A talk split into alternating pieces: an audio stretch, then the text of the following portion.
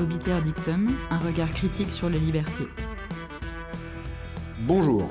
Le premier article du Code de la sécurité intérieure dispose que la sécurité est un droit fondamental et l'une des conditions de l'exercice des libertés individuelles et collectives. L'État a le devoir d'assurer la sécurité en veillant sur l'ensemble du territoire de la République, à la défense des institutions et des intérêts nationaux, au respect des lois, au maintien de la paix et de l'ordre public, à la protection des personnes et des biens. Cette disposition législative nous rappelle un des enseignements du philosophe anglais Thomas Hobbes, la mission principale essentielle du Léviathan, que l'on appelle l'État, est d'assurer la paix et l'ordre public. C'est d'ailleurs cette mission qui justifie que l'individu s'abandonne à son pouvoir. Pour Hobbes, cette mission est si consubstantielle à l'État que si ce dernier cesse de l'assurer ou de l'assurer correctement, l'individu est en droit de rompre le contrat social et de retourner dans l'état de nature. De manière plus modeste, mais tout aussi significative, le Code de la sécurité intérieure précise que l'État est civilement responsable des dégâts et dommages résultant des crimes et délits commis par des attroupements ou rassemblements armés ou non armés, soit contre les personnes, soit contre les biens. Comme nous le rappelle le Code de la sécurité intérieure, il paraît difficile d'envisager l'exercice des libertés publiques, comme la liberté d'expression ou la liberté d'aller venir, sans sécurité. Le juriste c'est néanmoins que la sécurité motive et justifie très souvent, dans les lois et par suite dans les décisions de justice, des limitations parfois très importantes aux droits et libertés, y compris de valeur constitutionnelle. La troisième émission d'Obiter Dictum se propose donc de reprendre la vieille histoire de la tension permanente entre la sécurité, revendiquée par l'État et ses organes, qu'il s'agisse par exemple de la police ou de la justice, et la liberté des individus. À cet égard, quoi de mieux que de partir de l'étude de plusieurs lois adopté à la fin du XIXe siècle, dont l'objet était de réprimer des individus se réclamant de la pensée anarchiste, c'est-à-dire d'une pensée qui, par-delà la diversité de ses courants, voit dans l'État non pas un garant des libertés, mais son fossoyeur. Pour ce faire, nous avons le grand plaisir d'accueillir notre confrère Raphaël Kempf, qui a publié en 2019 aux éditions La Fabrique un livre intitulé Ennemis d'État, les lois scélérates, des anarchistes aux terroristes. L'intérêt de recevoir Raphaël Kempf est triple. Tout d'abord, il est évidemment un fin connaisseur des lois scélérates. Comme nous allons le voir, il s'agit du nom donné par les anarchistes eux-mêmes aux trois lois qui avaient pour objet de les réprimer. Nous l'interrogerons sur la genèse et l'application de ces lois. Il nous propose ensuite dans son livre un faisceau d'indices permettant d'identifier une loi scélérate. Nous l'interrogerons donc sur l'application de ce faisceau d'indices à un certain nombre de lois récemment adoptées. Enfin, il est surtout un praticien du droit, et un praticien du droit engagé, qui a défendu des personnes arrêtées dans le cadre des manifestations de Gilets jaunes et de personnes assignées à résidence dans le cadre de la lutte antiterroriste. Il n'a donc pas une connaissance théorique ou livresque de la protection des libertés en France. Nous nous permettrons donc de l'interroger sur ce que lui inspire sa pratique quotidienne en ce domaine. Raphaël Kempf, bonjour et merci d'avoir accepté l'invitation de Dictum. Bonjour, merci à vous. À titre d'introduction, pouvez-vous nous parler des motifs qui vous ont conduit à publier un livre sur les lois scélérates et notamment à republier les textes publiés par la revue littéraire euh, La Revue Blanche en 1899 Les motifs, euh, c'est assez simple, c'est de rendre ces textes disponibles. Les textes euh, écrits par Léon Blum, Francis de Pressensé et Émile Pouget, de les, donner à lire aujourd'hui. Et en fait, ça vient d'un procès que j'ai eu à traiter il y a quelques années à Toulouse où je me suis retrouvé à défendre euh, une personne qui était prévenue devant le tribunal correctionnel du chef de provocation à la commission d'un crime ou d'un délit. Donc on lui reprochait euh, d'avoir abusé de sa liberté d'expression et elle était poursuivie sur la base d'un article qui est prévu par la loi de 1880 sur la liberté de la presse. Et en préparant ce procès, donc je me suis intéressé à, à cette loi, enfin qu'on connaît tous, mais là je suis allé un peu plus dans le détail, et euh, j'ai cherché euh, l'histoire de cette loi euh, et, les modifications qu'elle a subies peu de temps après 1880, une dizaine d'années après. Et c'est comme ça que je suis tombé sur ces textes de, la Revue Blanche et notamment le, le, texte de Léon Blum. Et on le verra notamment avec la première des trois lois scélérates qui va punir l'apologie d'un crime ou d'un délit, c'est-à-dire la provocation indirecte ce que euh, Léon Blum notamment appelait la provocation indirecte, et non pas la seule provocation directe qui, elle, était déjà punie par la loi de, 1880. Ce qui pose aussi des difficultés et, qui est un délit qui euh, qu'on voit ressurgir depuis 6-8 euh, mois à la faveur de la répression du mouvement des Gilets jaunes et des abus présumés de leur liberté d'expression sur les réseaux sociaux par certains Gilets jaunes. Donc on voit qu'il y a une... Voilà, ce qui m'a amené à, découvrir ces textes un peu par hasard, c'est vraiment des questions liées à un procès euh, qui portait sur la question de la liberté d'expression, dans un contexte aussi qui était un contexte politique, parce que cette personne qui était prévenue euh, se voyait reprocher la publication d'un article, ce qu'elle contestait, un article qui relatait, en termes, on va dire, imagés, euh, une manifestation qui avait eu lieu à Toulouse en hommage à Rémi Fraisse, et article dans lequel les fonctionnaires de la DGSI avaient vu des incitations à commettre des voies de fait à l'endroit des fonctionnaires de police. On va se plonger dans, dans, ces, lois scélérates adoptées à la fin du XIXe siècle. Le contexte historique à l'époque, c'est bah, un contexte, d'animation sociale ou de contestation sociale, avec un mouvement anarchiste euh, qui prend de l'ampleur, qui est, on peut le dire, quasiment né en France, ou en tout cas avec un, grand auteur qui s'appelle Pierre-Joseph Proudhon. Euh, alors, nos anarchistes de 1880, qu'est-ce qu'ils font? Euh, Est-ce que une remise en, on parle souvent de propagande par le fait ou d'action directe. Comment ça se concrétisait à l'époque? Alors la propagande par le fait, c'est-à-dire euh, des moyens d'action euh, et de communication des idées anarchistes autrement que par euh, la seule parole, l'écrit, la conférence, l'idée, c'est une chose qui va être théorisée à travers notamment l'idée de la reprise individuelle. Donc la reprise individuelle étant qualifiée par le code pénal de vol, et par les anarchistes de reprise individuelle, c'est-à-dire de récupération de biens qui sont considérés comme ayant été spoliés euh, au peuple par la bourgeoisie. Et euh, ça va être voilà, une des applications de, la théorie de la, propagande par le fait. Mais on va avoir par la suite euh, des attentats qui pour certains vont effectivement tuer des, des, citoyens, des personnes, attentats qui vont être commis dans une période qui finalement est assez courte. Euh, et qu'on oublie, on oublie ça un peu, hein, mais les historiens parlent effectivement de vagues d'attentats anarchistes. Je pense que le terme n'est pas euh, abusif, mais euh, cette vague se concentre essentiellement sur les années 1892 à 1894, selon un mécanisme de réaction à, certaines brimades ou violences, notamment policières, subies par des anarchistes. Et c'est vrai qu'il y a un moment un peu fondateur qui est le, le 1er mai 1891, où en banlieue de Paris, trois anarchistes, euh, Dardar, Decamp et Leveillé, qui participaient avec euh, d'autres anarchistes à une manifestation, vont être victimes de violences policières et l'un d'entre eux va recevoir une balle dans la cuisse notamment. Et ce sont ces anarchistes-là qui vont être accusés, euh, arrêtés tout d'abord, puis accusés devant une cour d'assises, alors qu'ils ont fait l'objet eux-mêmes de brutalité, de brutalité policière, comme, comme on, pouvait dire à l'époque.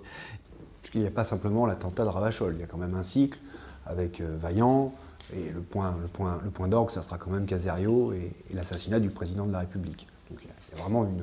Ah oui, oui, oui, oui, oui, oui, ça, ça continue, bien sûr, bien sûr, évidemment. Donc euh, voilà, donc l'étape d'après, c'est le, le, samedi 9 euh, décembre 1893.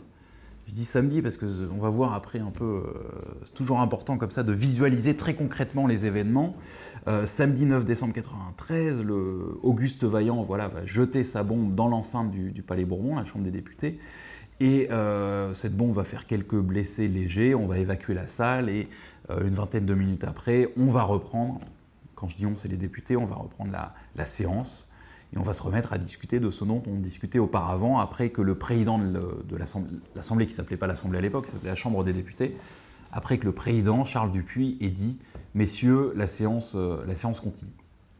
Et alors à ce titre-là, j'ai ramené, pour notre discussion, j'ai ramené plusieurs ouvrages, au-delà du mien, bien sûr, j'ai ramené ce, livre-là de Christian Vigourou. On ne le voit pas, mais c'est pour les auditeurs, qui s'appelle Du juste exercice de la force. Ça a été publié chez Odile Jacob en 2017. Euh, et donc Christian Vigourou, euh, comme nous le dit la quatrième de couverture, nous, est juriste, enseignant. Il a été directeur de cabinet de deux ministres de l'Intérieur et de deux gardes des Sceaux. Il a publié un livre sur Georges Picard, euh, récemment mis à l'écran, nous le savons, par, par Roman Polanski, mais ce n'est pas le débat. Euh, et donc dans ce livre, euh, dans ce livre qui, a un, plaidoyer pro-domo, pro-domo, c'est-à-dire du point de vue de l'État, il est conseiller d'État, Christian Vigourou, donc c'est du, point de vue de la République, un plaidoyer pour, comme il le dit, le juste exercice de la force, c'est une réflexion euh, érudite et trop érudite, parce que ça fourmille et ça part un peu trop dans tous les sens dans tout le livre, sur, sur la question de la violence de l'État. Et c'est intéressant parce qu'il s'intéresse notamment à cet événement du samedi 9 décembre 1893. Il parle des lois scélérates. Vous imaginez qu'évidemment, ça m'intéressait. Et donc, il se pose une question, je cite, Comment réagissons-nous, c'est-à-dire nous, la République, la nation française, comment réagissons-nous aux attaques du terrorisme? Il répond toujours par des lois, moins souvent avec calme et maîtrise. Alors il prend l'exemple de 1893, des lois, mais une extraordinaire leçon de sérénité. Et il dit ensuite, euh, alors il raconte l'épisode que je viens de vous, vous, conter, et il dit, il écrit, cette force de résistance de la Chambre des, députés qui ne s'interrompt pas, montre au terrorisme lui-même qu'aux yeux de la nation, ce n'est pas lui qui fixe l'agenda des institutions. La Chambre poursuit aussitôt ses discussions sur la répression des fraudes dans euh, les ventes de beurre. La République en a vu d'autres, elle ne va pas se laisser impressionner. Et il nous dit, voilà, donc on adopte ces lois qui ont été, euh, nous dit-il, qualifiées de scélérates. Il dit, en réalité, ce sont des lois fondatrices, plus que scélérates. Trois petits points. Et euh, je regrette vivement que cet éminent juriste n'ait pas argumenté au-delà de ces trois petits points pour nous dire en quoi ces lois n'étaient pas scélérates mais fondatrices, mais surtout je pense que son analyse historique est, grave, euh, mensongère, euh, et, nous induit, nous lecteurs, en erreur. Parce qu'elle, euh, c'est une analyse qui se limite au samedi 9 décembre 93 sans voir précisément ce qui s'est passé le lundi suivant. Et le lundi suivant, il y a les propositions de loi, enfin les projets de loi qui sont amenés à la Chambre par, par, les, le gouvernement et qui seront les lois scélérates. Et euh, Christian Vigourou se, dispense euh, d'une analyse euh, précise et détaillée de la manière dont ces lois ont été faites, de ce qu'elles ont fait à ceux qui en ont par la suite été victimes. Et je pense qu'il se trompe dans son analyse. Et lui qui essaye de nous dire que la République, dans notre pays, a toujours réussi à répondre avec calme et sang-froid au, à, la violence terroriste, je pense que, en fait, l'argument historique est faux et l'argument historique montre exactement l'inverse. Et que ce soit en 1893 ou que ce soit, on y viendra peut-être tout à l'heure, en 2015. Donc le lundi 11 euh, décembre, le, gouvernement arrive à la Chambre des députés en, mettant une pression considérable sur les députés pour qu'ils adoptent une loi qui venait réinstaurer euh, un vieux délit qui avait été abandonné, mais, plus d'un demi-siècle auparavant, qui était l'apologie de crime ou de délit, la provocation indirecte à la commission de crime ou de délit, qui était considérée comme tellement attentatoire aux libertés qu'il ne fallait pas faire ça. C'est-à-dire qu'en 1881, quand les députés adoptent, quand le Parlement adopte la loi sur la liberté de la presse, qui est une loi en fait, qui au-delà de la liberté de la presse est une loi sur la liberté d'expression en général, quand les députés adoptent cette loi, ils disent nous n'allons pas adopter le délit d'apologie, parce que ce serait la chasse à la pensée. C'est les termes du rapporteur de l'époque, euh, Lisbonne, qui, est bien connu. Et euh, ils disent, voilà, ce serait une arme qui serait trop grave entre les mains d'un gouvernement, car elle permettrait à ce gouvernement de, poursuivre et d'embastiller des opposants politiques à travers un délit euh, qui est trop flou, trop vague, et qui permettrait de punir tout propos qui n'aurait pas l'heure de plaire au gouvernement. Et donc euh, ce délit qui avait été refusé en 1880 à la suite de débats parlementaires qui avaient duré euh, plusieurs années, en 1893, en une séance, une après-midi, on le fait adopter par des députés qui sont morts de trouille parce que deux jours avant, ils ont, eu un, ils ont été victimes d'un attentat. Ça, c'est la première loi scélérate. Il y en a eu deux autres. Euh, celle du 18 décembre 1893. Alors, celle-là, si je comprends bien, c'est encore un, autre étage de la fusée, si je peux m'exprimer ainsi, c'est l'association de malfaiteurs et le délit d'entente. Est-ce que vous pouvez nous en parler Et les dangers que recèle cette loi? Oui. Euh, alors l'association de malfaiteurs, c'est un terme qui, dans le droit français, existe depuis, euh, depuis le code pénal de Napoléon, donc 1810 euh, de mémoire. mais, mais, en fait, on va réutiliser euh, cette, terminologie pour qualifier le délit qui est créé en, 1893 d'association de malfaiteurs. Or, on garde le titre, on garde la coquille, mais ce qui est dedans est totalement différent.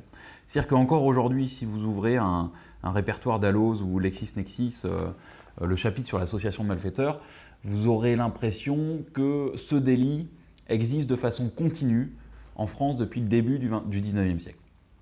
Comme s'il n'y avait pas d'interruption, etc. Moi, je pense qu'il y a une rupture en 1893. Alors, euh, je n'ose pas parler de rupture anthropologique, mais il y a un changement, y a un changement radical, en fait. Euh, C'est-à-dire qu'on crée pour la première fois un délit qui va permettre de punir euh, l'intention de, de commettre un délit à l'avenir. Parce qu'avant 1893, le vieux délit d'association de malfaiteurs exigeait la démonstration euh, d'une hiérarchie entre les membres de cette association de malfaiteurs. Et donc il fallait des chefs, des sous-chefs, une organisation. Et il fallait aussi que les membres de cette organisation soient déjà des malfaiteurs. Voilà, donc il y avait cette idée-là, et donc c'était un délit qui finalement était quasiment inutilisable. Et c'est la raison pour laquelle, du côté du pouvoir, on a souhaité créer quelque chose de totalement nouveau qui, à travers cette notion extrêmement floue d'entente, qui est encore présente aujourd'hui dans notre droit, euh, on pouvait euh, aller punir les gens pour ce qu'ils avaient l'intention de faire. Et donc Léon Blum, il écrit à ce sujet-là, je cite, que euh, cette loi lésait un des principes généraux de notre législation. La loi française pose en principe que le fait coupable ne peut être puni que quand il s'est manifesté par un acte précis d'exécution qui rappelle un principe de droit, au terme de ce nouveau texte, la simple résolution, l'entente même prenait un caractère de, criminalité. Donc on voit qu'à travers le nouveau texte, qu'on va vouloir euh, punir, c'est euh, l'intention présumée d'un individu ou d'un groupe d'individus de commettre à l'avenir euh, un tel ou tel délit. On va peut-être passer à la troisième loi, loi du 28 juillet 1894, la loi tendant à réprimer les menées anarchistes qui, elle, aujourd'hui, a été, a été abrogée. Euh, peut-être nous en dire quelques mots Oui, ouais, ouais. alors la, la, troisième, elle est adoptée euh, six mois plus tard, un peu plus, euh, à la suite de l'assassinat du président Sadi Carnot par l'anarchiste italien Caserio, qui intervient à la fin du mois de juin 1994. Et donc on va avoir le même, le même schéma. attentat anarchiste, réaction législative, qui va prendre un peu plus de temps. La loi va être votée en plus 15 ou 20 séances. Euh, mais c'est une loi qui va vraiment être considérée comme la plus scélérate de toutes, notamment en ce qu'elle va sanctionner, par exemple, la, propagande secrète. C'est-à-dire que euh, la loi sur la liberté de la presse, sur la, liberté d'expression de 1881, euh, même modifiée par la première des lois scélérates, ne punit que les propos tenus publiquement. Donc c'est quand même une garantie, etc., une garantie des conversations que nous pouvons avoir avec nos amis, avec nos proches ou euh, nos conversations intimes tout simplement. Et euh, la troisième loi scélérate va punir euh, les apologies ou les provocations, même secrètes. Donc si je discute avec un, ami et que entre nous, après quelques libations dans un, dans un bar ou quoi, je, je me mets à, dire du bien de Ravachol, et qu'un informateur de police se trouve dans le coin, quand bien même mes promos n'ont pas été tenus publiquement, ils peuvent tomber sous le coup de la loi en vertu de cette troisième loi scélérate. Donc c'est quand même quelque chose qui permet à l'État, à sa police, à ses procureurs d'intervenir dans, euh, dans l'intimité. Donc voilà, l'État va, va vraiment euh, au plus loin, au cœur de quelque chose qu'on considérait comme étant sacré, c'est-à-dire la possibilité pour l'individu d'avoir des conversations intimes avec ses proches. Quels enseignements vous en tirez des critiques, enfin, des, trois, trois textes euh, publiés par Émile Pouget, un juriste qui signe un juriste, c'était Léon Blum, et de Francis de Pressensé, pour nous actuellement alors, euh, j'en tire des enseignements sur le plan, euh, on va dire, méthodologique pour critiquer, euh, critiquer des lois. C'est-à-dire que c'est quand même, critiquer une loi, c'est la base de la démocratie, je veux dire. les parlementaires sont élus pour voter des lois. Euh, le travail des citoyens, parmi plein d'autres choses, c'est notamment de critiquer, euh, de critiquer ces lois et de dire, de dire pourquoi on n'est pas d'accord avec euh, telle, ou telle, loi. Et il nous propose une méthode à travers la conjonction de textes de nature différente, donc une analyse juridique précise, fine, étayée, solide par Léon Blum des textes de loi. Donc comme ça, ça donne des arguments solides sur le plan juridique une analyse historico-politique par une figure qui était la figure la plus légitime, Francis de Pressensé, qui va replacer ces lois dans un contexte historique. Il va l'intituler d'ailleurs Notre loi des suspects, en référence euh, au décret sur les gens suspects adopté pendant la terreur révolutionnaire et qui permettait l'arrestation des gens sur la base d'un simple soupçon euh, de, contre-révolution. on va dire comme ça. donc il, insère, il insère les textes qui sont des textes qui lui sont contemporains dans cette période historique. moi, je pense que c'est quelque chose d'important de dire attention à un gouvernement, ce que vous faites là aujourd'hui, c'est euh, ce qu'on a fait à tel moment et c'est inadmissible, il ne faut pas le faire. Et, il y a une critique politique plus large. Et enfin, Émile Pouget, qui va lui faire un travail considérable euh, de dépouillement euh, de dossiers judiciaires, d'anarchistes inculpés, emprisonnés, envoyés au bagne en application des lois scélérates pour montrer ce que concrètement ces lois, elles font aux citoyens actuellement. Est-ce que plus largement, euh, vous considérez un peu comme François Sureau dans son dernier ouvrage Sans la liberté, qu'il y a un mouvement euh, un peu de, réduction des, garanties individuelles et euh, on va vers cette société de la, prévention, d'un recul des libertés en France? Oui, alors cette notion de, prévention est absolument fondamentale. J'ai appris à la fac qu'un dispositif préventif était plus attentatoire aux libertés qu'un dispositif répressif. Et c'est une idée qui m'a profondément marqué à l'époque et, euh, dont je mesure la pertinence tous les jours euh, actuellement. C'est-à-dire que quand c'est simple, hein, par exemple, on va dire euh, un dispositif préventif, c'est le dispositif de la censure. C'est-à-dire, avant de publier un livre ou un article, vous, vous le montrez au gouvernement, puis celui-ci vous dit oui ou non. Un dispositif répressif, c'est je publie mon livre, et puis s'il ne plaît pas au gouvernement, le gouvernement m'attaque par la voix de son procureur, et euh, je, me défends et puis on en discute, etc. C'est l'avancée de la, loi de 1880. Exactement, la, exactement.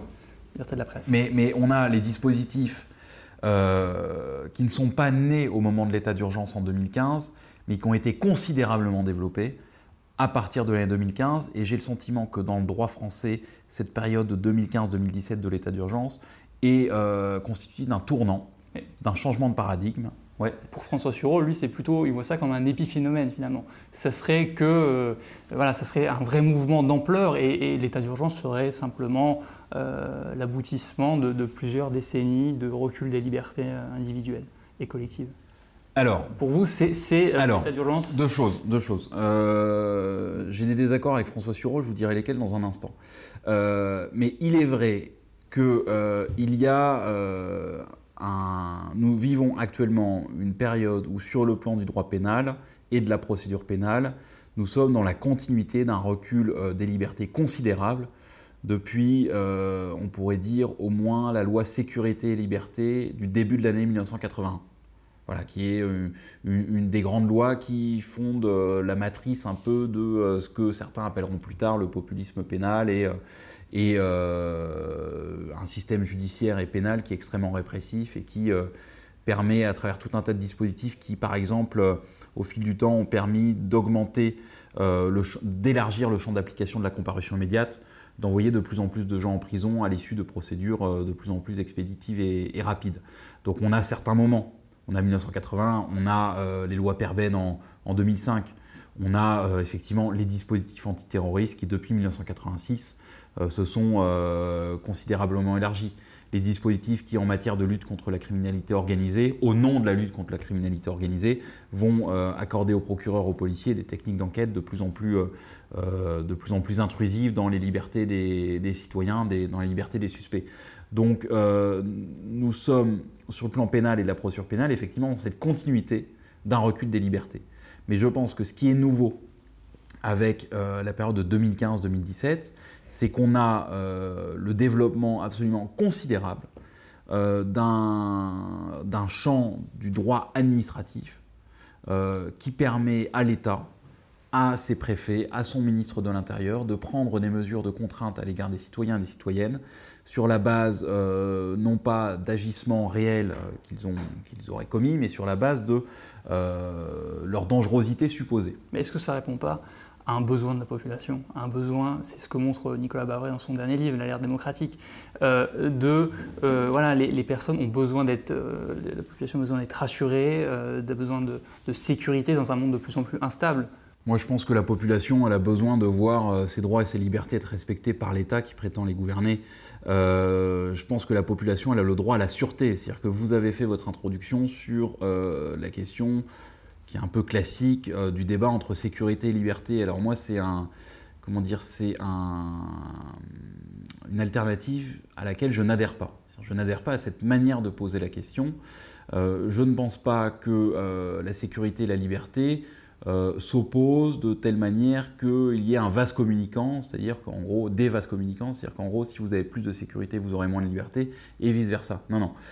il y a un droit qui est fondamental, plus que le droit prétendu droit à la sécurité, c'est le droit à la sûreté. Et droit à la sûreté, c'est le droit de ne pas voir l'État euh, s'ingérer trop euh, violemment, de façon disproportionnée ou injustifiée, dans vos droits et libertés fondamentaux. moi, je pense que ce droit-là est le plus important. Et si on a le droit à la sûreté, on peut vivre en confiance avec son État et euh, se dire qu'effectivement on vivra dans une société qui est apaisée, où la confiance permet de euh, nouer les liens à la fois entre les citoyens, entre eux, mais également avec leur État. Je pense qu'on n'est pas dans cette situation euh, actuellement. donc le but, c'est pas tant de rassurer les citoyens, mais de les rassurer du fait que l'État ne va pas aller trop loin dans leurs droits et libertés. Et les, les, dispositifs qui sont mis en place sont des dispositifs qui, sur la base de simples soupçons policiers, qui parfois peuvent être erronés on peut euh, priver de liberté des citoyens. Alors le Conseil constitutionnel va nous dire euh, non, non, on ne prive pas de liberté les assignés à résidence, seulement on, leur restreint leur liberté. C'est la fameuse décision euh, Cédric D du 22 décembre 2015, 2015-527 QPC, donc la première décision du Conseil constitutionnel sur l'état d'urgence, hein, D'ailleurs, j'avais eu l'honneur de plaider à l'époque euh, devant le Conseil constitutionnel, mais on a perdu. Euh, et donc, c'est sur ce point que j'ai euh, un désaccord important avec mon confrère François Sureau. C'est-à-dire que son livre est effectivement. son tract. Son tract, exactement. Non, mais, ou livre, tract, ça fait quand même une soixantaine de pages, on va pas le. mais non, mais c'est quelque chose qui, qui, est tout à fait intéressant. C'est-à-dire qu'il plaide pour la liberté, etc. Et c'est important de diffuser dans. Ce message-là. Ce message-là. Vous, vous retrouvez dans ce message-là. Oui, je me retrouve dans ce message-là, mais je trouve qu'il euh, accorde une confiance beaucoup trop grande à certaines de nos institutions, et notamment au Conseil constitutionnel. Et donc il dit, voilà, c'est en page 15, au moment des attentats, il a, il a suffi d'une poignée de crapules pour que dans un beau mouvement, notre classe politique envoie au panier sans y réfléchir la déclaration des droits. Et cette effarante entreprise aurait réussi s'il ne s'était pas trouvé neuf vieux rescapés de la vie publique au Conseil constitutionnel pour y faire obstacle. Mais ça, c'est un mensonge. C'est-à-dire que le Conseil constitutionnel n'a pas fait obstacle à. Euh, pourquoi Pourquoi? Mais Il suffit de lire les décisions du Conseil constitutionnel. C'est-à-dire que la, première euh, du 22 décembre 2015, je, voilà, vous la lirez, euh, le, Conseil, constitutionnel valide le principe des assignations à résidence.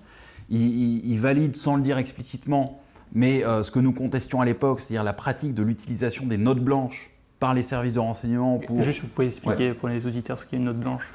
Alors une note blanche, oui, oui, oui, bien sûr que je peux expliquer ce que c'est. Une note blanche, c'est euh, un tract diffamatoire écrit par la DGSI. Mais je vais, je vais donner, je vais donner une, explication peut-être plus, euh, plus sérieuse, même si la première est, tout à fait réelle.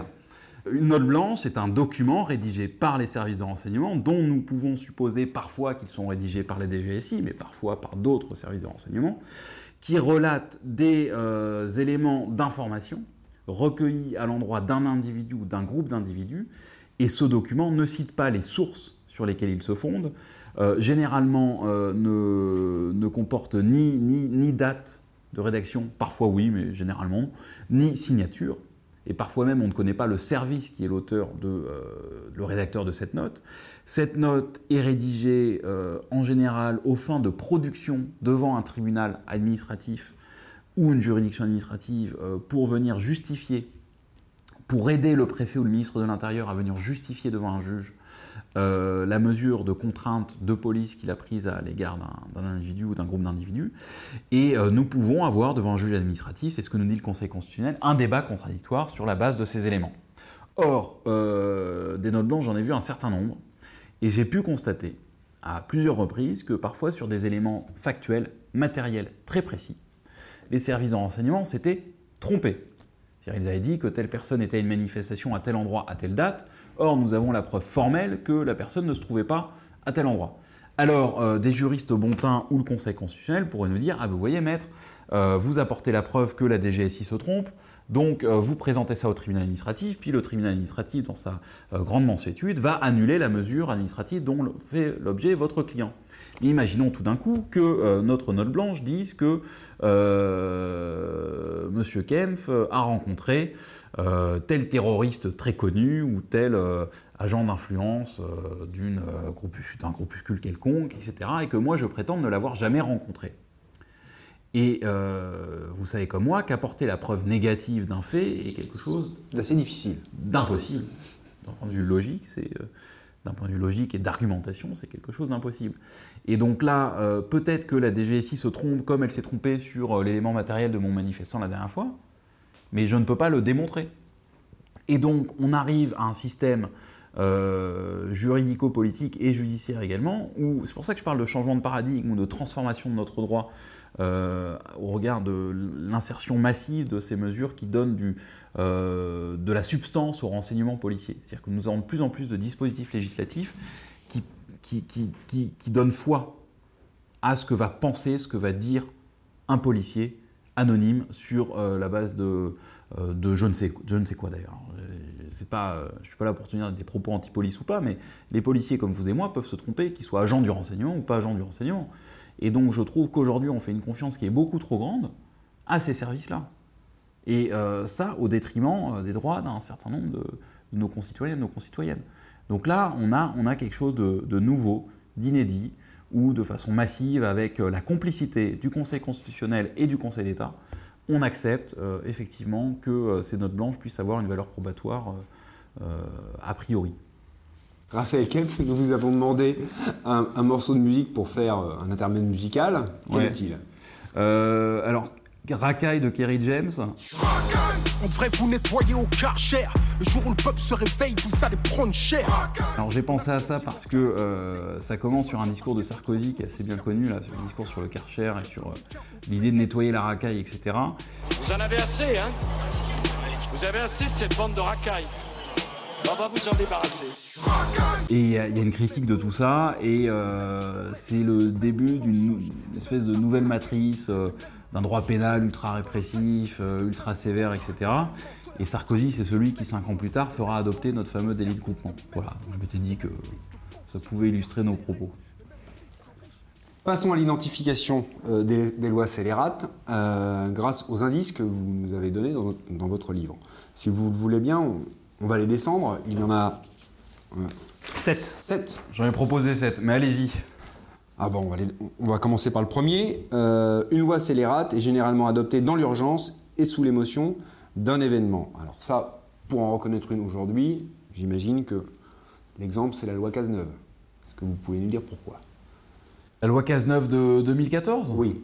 Oui, alors, c'est pas le premier exemple que j'aurais pris là-dessus, mais oui, oui, oui, effectivement, euh, adopté après l'affaire Mera, euh, à Toulouse, euh, une loi qui, mais elle est adoptée quand même quelques mois après, une loi qui, euh, qui transforme considérablement notre droit sur certains points, notamment en créant le délit d'entreprise individuelle terroriste, donc une espèce d'association de malfaiteurs individuels.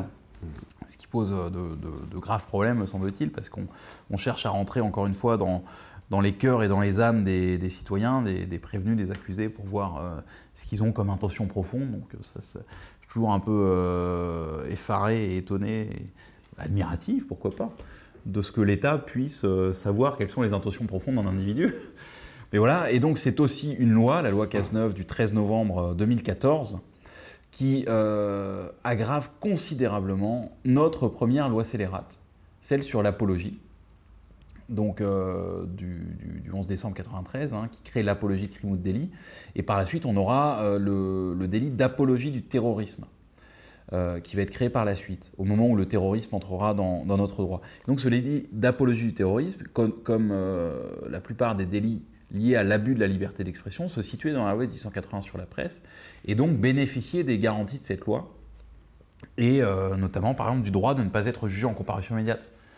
Quand même un droit important. Alors moi je pense à titre personnel que ça devrait s'appliquer à tous les délits et pas seulement aux délits de presse et aux délits politiques. Mais, euh, mais bon, en tout état de cause, c'était une garantie. Le recours à la détention provisoire en matière de presse, en matière de liberté d'expression, dans la loi de 1880, est quasiment impossible. Euh, donc la loi du 13 novembre 2014 transfère ce délit d'apologie du terrorisme de la loi de 81 vers le code pénal. Donc rendant tout d'un coup possible le jugement en comparution immédiate euh, de, de ce délit-là, qui est un délit lié à l'abus de la liberté d'expression. Concrètement, euh, la comparution immédiate, c'est la possibilité d'être incarcéré le soir même. Oui, c'est ça. Quasiment. C'est ça. C'est-à-dire qu'on on est jugé. Plutôt le euh, risque.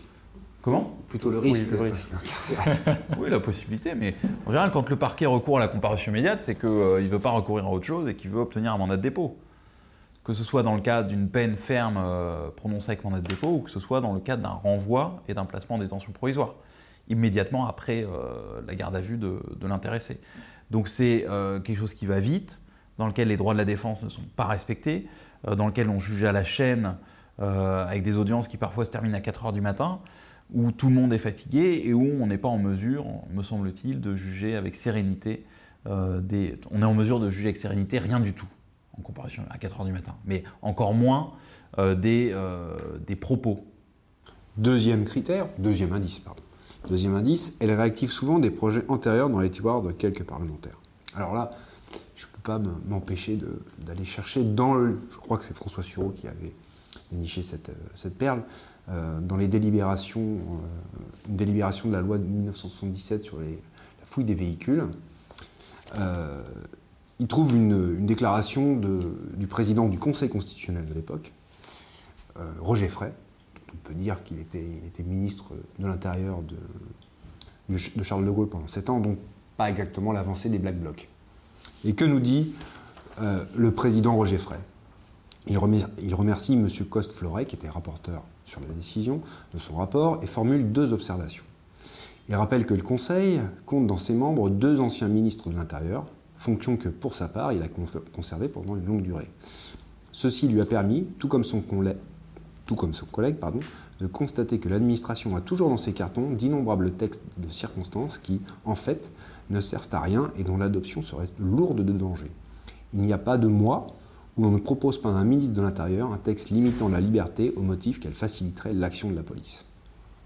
On était en 1977, si je vous suis bien, ça n'a pas beaucoup changé.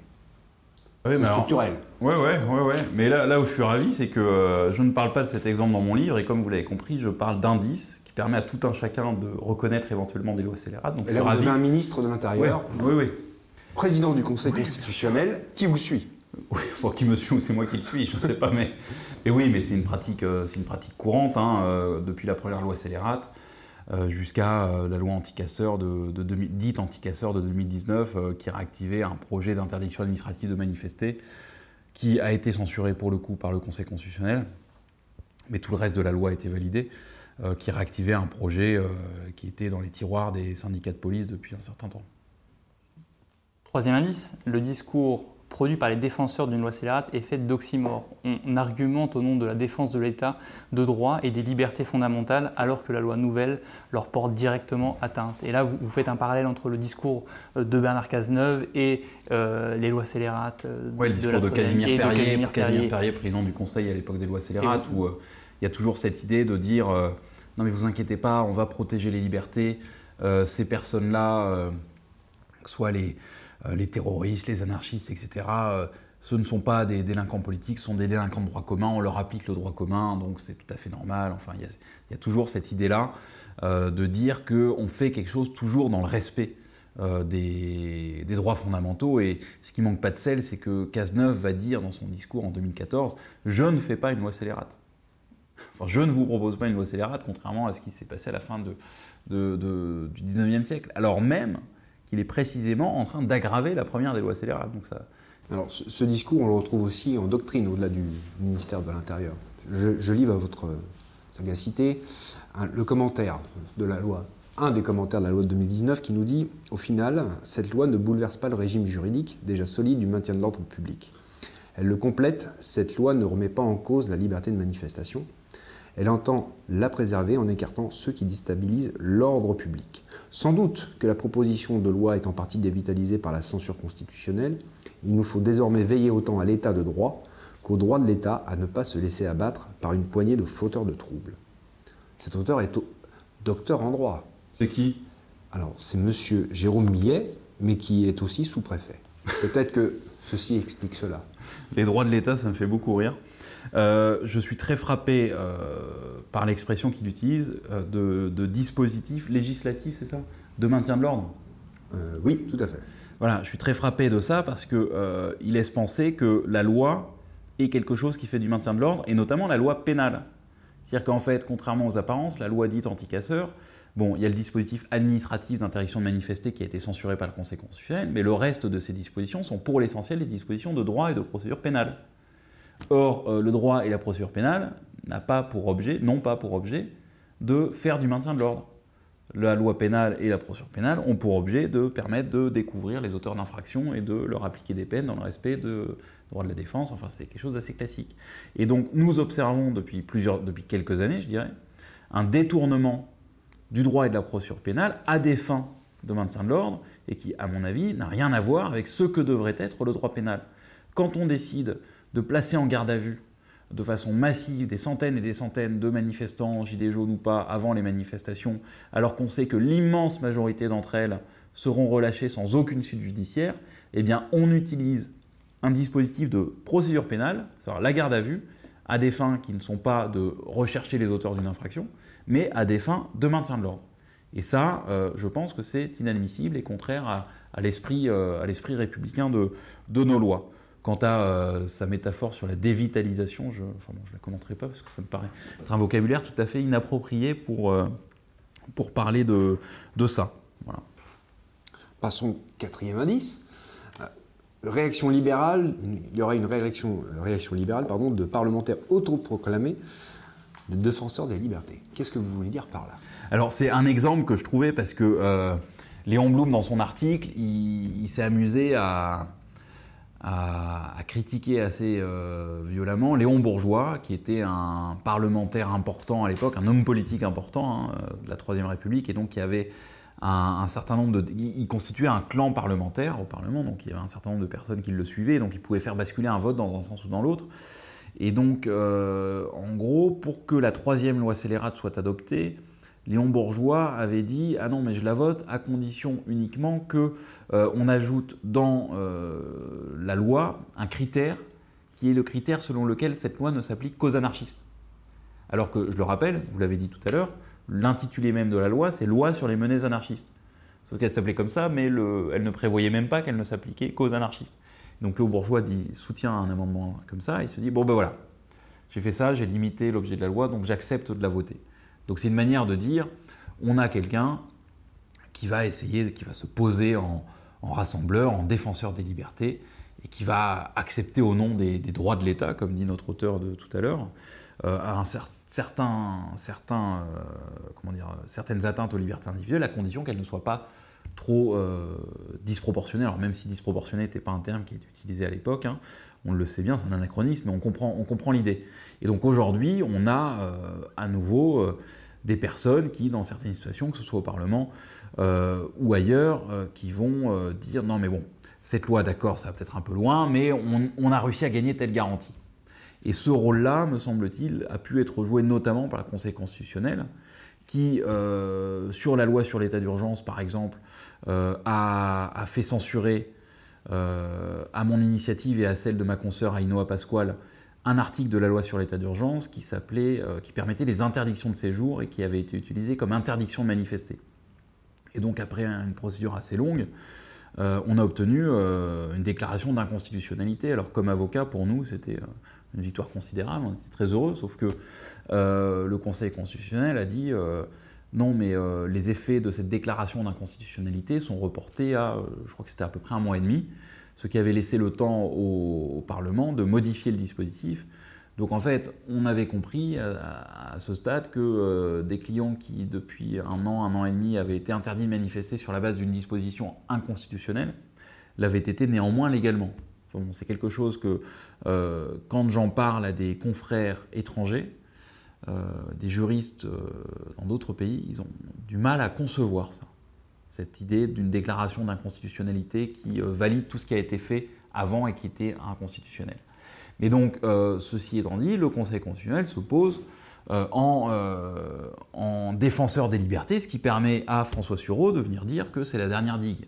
Je pense que c'est de la poudre aux yeux, et on l'a vu encore me semble-t-il, avec la loi anti-casseurs, où on a eu fort heureusement cette censure du dispositif des interdictions euh, préventives de manifester, mais tout le reste a été validé sans aucune réflexion.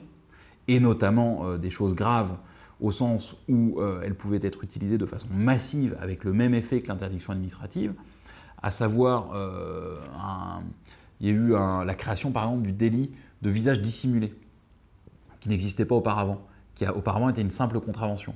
Donc pourquoi on l'a fait devenir un délit? Pour qu'on puisse placer les gens en garde à vue. Parce que qui dit contravention dit pas de garde à vue. Qui dit délit puni d'emprisonnement dit garde à vue.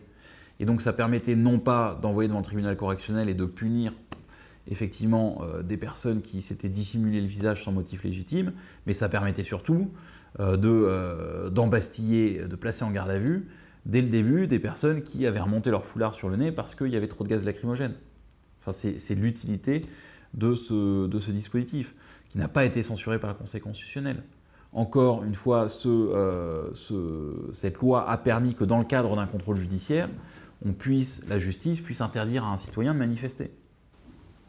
J'aimerais, vous pousser un peu sur le, Conseil constitutionnel, parce que tout à l'heure, vous, nous parliez de la loi Sécurité et Liberté de 1980, qui est la première, en fait, à apporter un certain nombre de restrictions assez sérieuses aux libertés. En 1980, le Conseil constitutionnel censure une disposition ou quelques dispositions totalement mineures de cette loi et laisse passer toutes les, dispositions législatives les plus restrictives.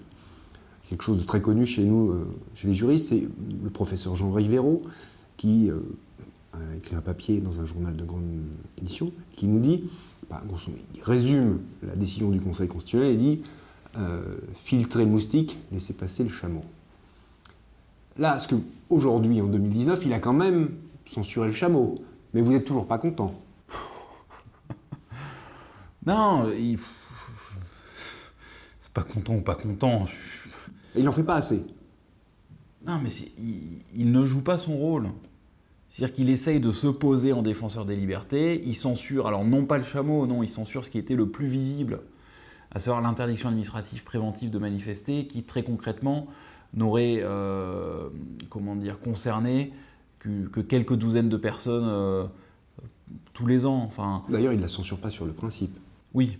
En plus, il, laisse, il, laisse, il, donne, euh, il donne des lignes directrices. Il donne, un, guide au, législateur. Voilà, au législateur pour qu'il puisse à nouveau adopter un, un dispositif tel que, tel que celui-ci. Donc non, il censure, il censure pas le chameau, il censure il censure ce qui avait été brandi euh, par tout le monde comme la disposition la plus, la plus emblématique. Alors, cinquième euh, indice, euh, une loi scélérate est faite pour la police et on a des usages infrajudiciaires, c'est-à-dire des multiplications de mesures de contrainte qui échappent au contrôle des juges. Alors ça, c'est très important pour les juristes que nous sommes et est-ce que vous pouvez nous en parler? Ah oui, bien sûr. Ben, on l'a vu en 93-94 avec ces rafles d'anarchistes fichés par la police qui euh, n'ont pas toutes débouché sur des procédures judiciaires. C'est-à-dire qu'un grand nombre de personnes ont été raflées, ont peut-être même pu être privées de liberté un certain temps, puis finalement n'ont pas vu un juge venir dire que euh, leur détention avait pu être euh, injustifiée ou illégale. Nous avons, j'en ai parlé à l'instant, de nos jours, ces personnes qui, en amont des manifestations, sont interpellées, vont faire une garde à vue qui va les priver de leur liberté d'aller et venir et de leur liberté de manifester, et qui, pour l'immense majorité d'entre elles, vont être remis en liberté euh, sans aucune suite judiciaire. Et donc ils auront été privés de liberté sur la base de certaines lois que je considère comme étant scélérates, euh, sans même qu'elles aient pu faire valoir des arguments devant un juge indépendant et sans qu'un juge indépendant ait pu se prononcer sur la régularité, la légalité, le caractère justifié ou non de leur privation de liberté. Et euh, on voit, c'est un usage policier, ils se servent de ça. Parce qu'ils savent que si on fait 1000 gardes à vue, les policiers savent très bien qu'il n'y aura jamais un juge pour venir voir dans le détail si ces 1000 gardes à vue étaient toutes euh, absolument justifiées. Pareil pour euh, ce qui concerne les perquisitions administratives pendant l'état d'urgence. C'est-à-dire des perquisitions administratives, je crois qu'il y en a eu entre 3 et 4 000, qui n'ont débouché que sur quelques euh, dizaines de procédures judiciaires et pas toutes pour des faits liés à, du, terrorisme. Et donc les perquisitions administratives, vous pouvez, une fois qu'elles ont eu lieu, les contester devant le juge administratif. Mais elles, ont eu lieu, et la plupart du temps, on n'a rien retrouvé, il n'y a aucune suite. Et donc, dans l'immense majorité des cas, les personnes ne vont pas devant le tribunal administratif pour faire euh, reconnaître ou pas que la perquisition dont ils ont été victimes était légale ou pas. Et en fait, on voit qu'il y a un usage policier, administratif. Ils se servent de cet outil qui a concrètement pour effet euh, d'humilier euh, ces personnes. Quand on est victime d'une perquisition administrative, on, le vit déjà dans sa, chair parce que la police arrive chez vous, que c'est violent, euh, mais également en termes de réputation, parce que dans votre quartier, si on l'apprend, etc., vous pouvez être victime de colibés, de, la rumeur publique, etc., qui va vous associer à des choses que vous conspuez par ailleurs. Euh, mais vous n'aurez aucun moyen de euh, concrètement faire reconnaître l'illégalité de ce genre de mesures, et dans la plupart des cas, on ne le fera pas. Voilà, ça c'est un usage infrajudiciaire. Donc on prive finalement le juge du contrôle de certains actes de la police et de l'administration. Sixième indice, les lois scélérates euh, sont faites pour certains, mais finalement appliquées à tous. Et c'est l'extension des lois scélérates qui sont censées viser un certain type de personnes qui va finalement euh, s'étendre à euh, d'autres catégories de personnes. Et, pour vous, c'est un indice fondamental. C'est un indice fondamental. Et vous citez Léon Blum, je me permets de, faire la citation. Toute loi prise dans l'urgence en vue de traiter une situation spécifique finit toujours par s'appliquer bien au-delà des personnes qu'elle vise et par menacer l'ensemble des citoyens. Et oui, euh, c'est quasiment un théorème des lois d'exception. Elles sont faites contre certains, elles s'appliquent à tous. Euh, on le voit avec les lois scélérates, ils nous ont dit Ah non, non, mais c'est que contre les anarchistes. Puis finalement, ce sera appliqué aux communistes, ce sera appliqué aux indépendantistes algériens, ce sera appliqué par la suite en matière de droit commun, etc. Euh, on a des lois qui sont faites euh, au nom de la lutte contre le terrorisme et qui, 20 ans après, sont appliquées aux Gilets jaunes.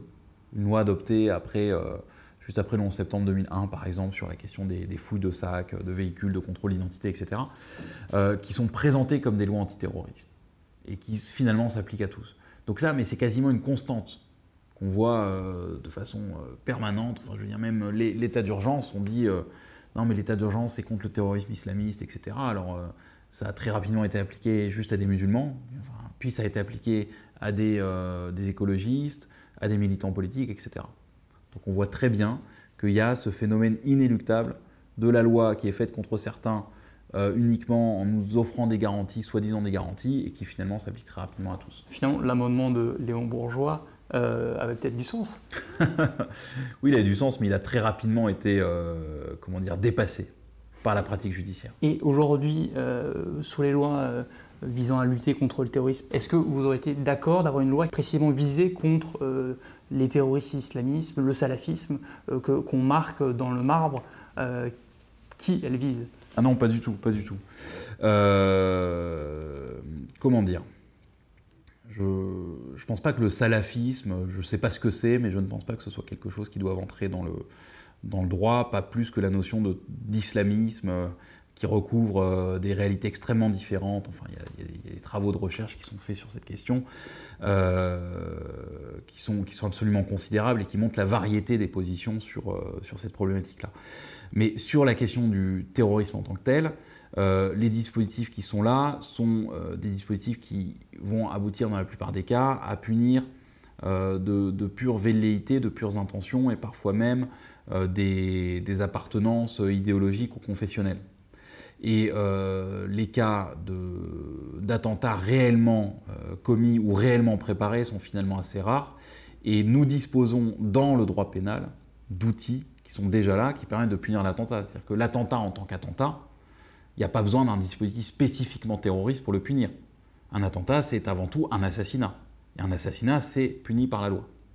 Euh, un, projet d'attentat, si on vous découvre avec des armes, ben, vous pouvez être puni pour un délit de droit commun qui s'appelle la détention d'armes.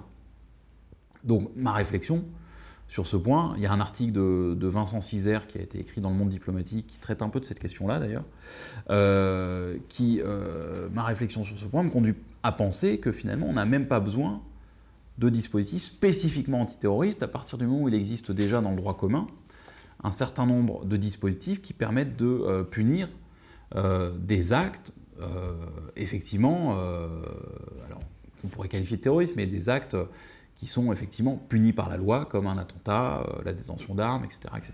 Il n'y a aucune spécificité au terrorisme islamisme, euh, au salafisme, à la diffusion de cette idéologie-là euh, via euh, les réseaux sociaux. Euh, voilà, on ne lutte pas, l'État français ne lutte pas contre un autre État.